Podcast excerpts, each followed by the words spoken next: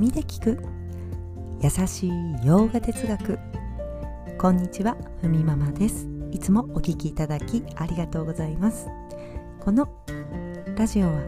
耳で洋画哲学を聞いて日常に生かしていこうというラジオです。はいということでえ今日はここまで続いてきました。悟りが起こる心の準備のラストになります。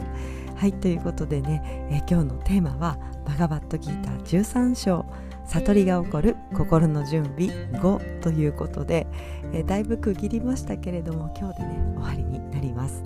はいということで早速エピソードに入っていきましょう。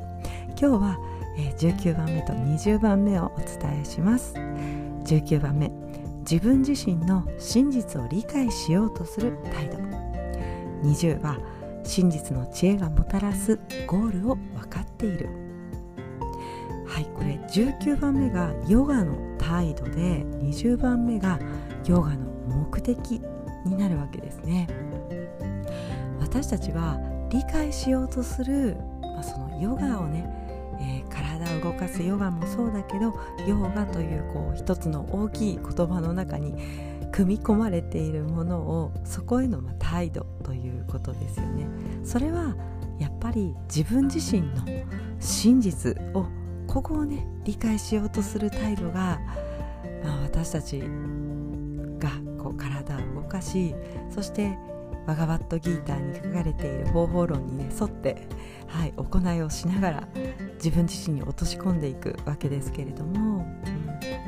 まあ、自分自身と向き合うことでこの人生でね本当に欲しいものっていうのは何だろうと。やっぱりこう向き合わなければ見えてきませんよね。隣の誰かがあれがいいと言っていたからあ私も良さそうね。あれやっててどう誘われてあいいねやってみよう、ね。まあ、体験とか他の人がいいっていうものばかり追い求めてその時は確かに楽しいし満足する、ね、でも気がついたらまた次に次にとこれを繰り返してばかりだと何も得るものがないですよねと。まあ、ギター私たちにこう諭すように、えー、伝えていますけれども。やはり自分自身のね真実を理解しよう、まあ、これは前回のね、えー、18番目でも自分自身と向き合うという話がありましたけれども、まあ、そう思わなければ、ね、またどうしたって次の人生を望んでしまう、まあ、これ輪廻ですよね。この輪廻の中で繰り返しの中で、ね、この旅がそろそろ最後かなということでヨガをしている私たちなわけですね、うん、そろそろ終止符を打とうとしています。はい、えー、バガバットギーターは知恵をね得るための技術と方法論。真実を理解するには心の準備が必要、まあ、私たちがねまず自分自身の真実を理解しようとする態度がすごく大事になってきますよというのが19番目でした。そしてラスト20番目ですね。真実の知恵がもたらすそのゴールを分かっている。私たちが心の底から望むもの。永遠の幸せとか自由、ね、もうくつろいでいたいと。自分のゴールと今やっていることが結びついている、ね、そうするとやはり矛盾がないわけです。ヨガをこう体をね動かす、まあ、フィットネス的な感じでやって目標は自由、ね、ここだけ取るとちょっとこうつながりにくいわけですよね。目標気持ち的にね目標は自由だけどね。はい。ヨガをせっかくやっていますがやはりつながらないと。バガバットギーターを知ることで、まあ、知恵を知ることで今やっていることが自分が未来に望むことと一致していると、知恵がスーッと入ってくるために落ち着いた心と体を、まあ、準備していくために、ね、ギーターの方法論を実践して、ね、教えを、まあ、知恵を知り自分の経験を通して理解に落とし込んでいく。そうすることで今やっていることの意味が深くなりそして納得がいきますよと。納得がいくと人生に矛盾がないので、ね、こはもうまっすぐと進んでいけるということです。いや私自身もねもっと早くバガバットギーターとね向き合えばよかったなといつも思います。はい。もうほんと過去の自分を思うと今思えばね自分から遠ざけていたんだなって感じるわけですね、まあ、ある意味こう自分と向き合わない。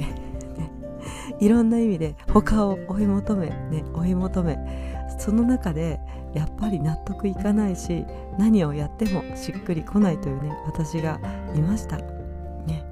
でも、ね、今お話ししたように目的ね私たちがどうしたいか、ね、この目的行いと目的がはっきりしているとスッとね一本こう筋が通って迷わなくなると。確かに私もバガバットギーターを学んで、えー、ま、理解しようとねヨガを、えー、習慣にというか瞑想に対してもそうですよね。あそういう意味があるのか。と知ることで納得して、えー、自分が実際ね、え行いをすることができる。それは確かに自分自身にとってもすごくこう納得のいく行いだし行動ですよね。そうすることで徐々にねその納得が自分自身にも向いていくようになりました、ね、これは本当バガバットギーターのおかげだなと思っています。はいということでここまでね20個見てきましたけれども、えー、ちょっと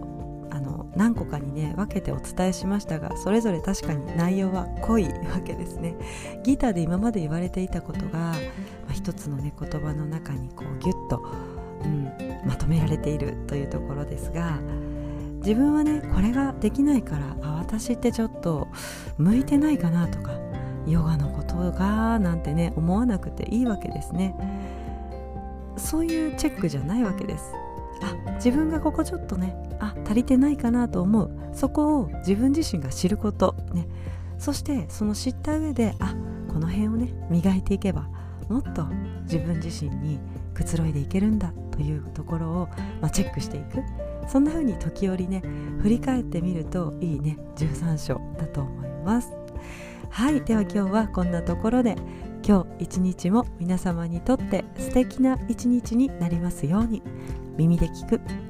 優しい洋画哲学ふみママラジオご清聴ありがとうございました。ナマステ。